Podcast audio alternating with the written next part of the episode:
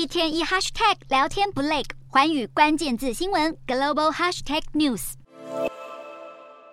医院候诊室满满的看病人潮，除了常见的感冒病患以外，近期美国 CDC 发现人类兼职肺炎病毒的患者也正在快速增加。而目前针对这个病毒还没有特定的治疗方法。不止美国的病例数增加，人类兼职肺炎病毒在中国、香港还有我国也出现零星的感染情况，而且患者都是以孩童居多。不过这并不是新出现的病毒，早在2001年，人类兼职肺炎病毒就首度在荷兰被发现，而它所引发的症状和许多病毒导致的呼吸道感染。差异并不大，只有在少数情况下才会有重症风险。虽然感染人类间质肺炎病毒，大部分的情况下只会出现轻微病症，而且病患大约在一周后就能痊愈。但是专家还是特别点名，一些较脆弱的族群面临重症的风险可能更高。根据医学期刊《刺哥针》二零一八年的研究调查，指出全球五岁以下的儿童当中，有一千四百多万人感染人类间质肺炎病毒，其中六十多万需要住院，超过一万六千人死亡。专家指出，由于这种病毒也是透过飞沫传染，因此戴口罩、勤洗手和环境消毒就能有效预防病毒感染。